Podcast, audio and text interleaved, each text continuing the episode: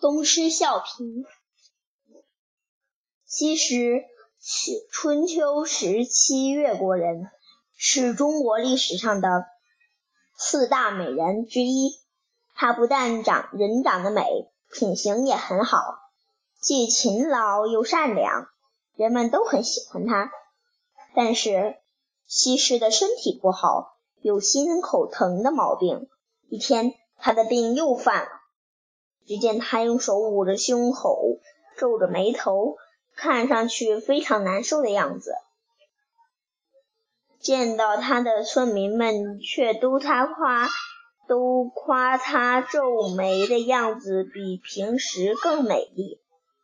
同村有个长得很丑的女子，名叫东施。她听到别人说西施捂着胸口、皱着双眉的样子很美，于是也学着西施的样子捂着胸口、皱着眉头，在人们面前走来走去。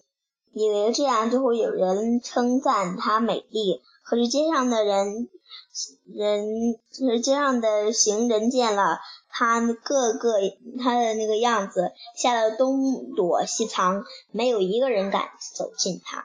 讲完了。